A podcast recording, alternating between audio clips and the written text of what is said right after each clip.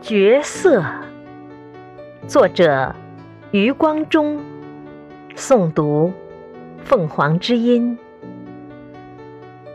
美丽而善变的巫娘，那月亮，翻译是她的特长，却把世界译走了样，把太阳的熔金译成了流银。把烈火译成了冰，而且带点薄荷的风味。凡尝过的人都说，译文是全部可靠，但比起原文来呢，却更加神秘，更加美。雪。是另一位唯美的译者，存心把世界译错，或者译对。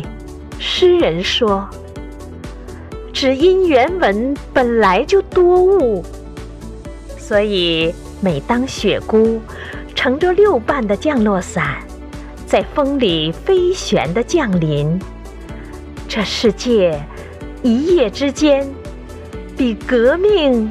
更彻底，竟变得如此白净。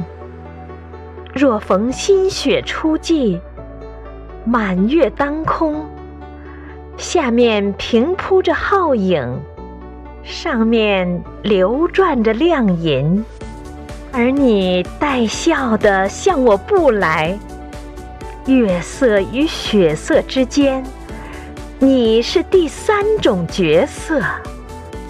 不知月色加反光的血色，该如何将你的本色已经够出色的了，合一成更绝的艳色？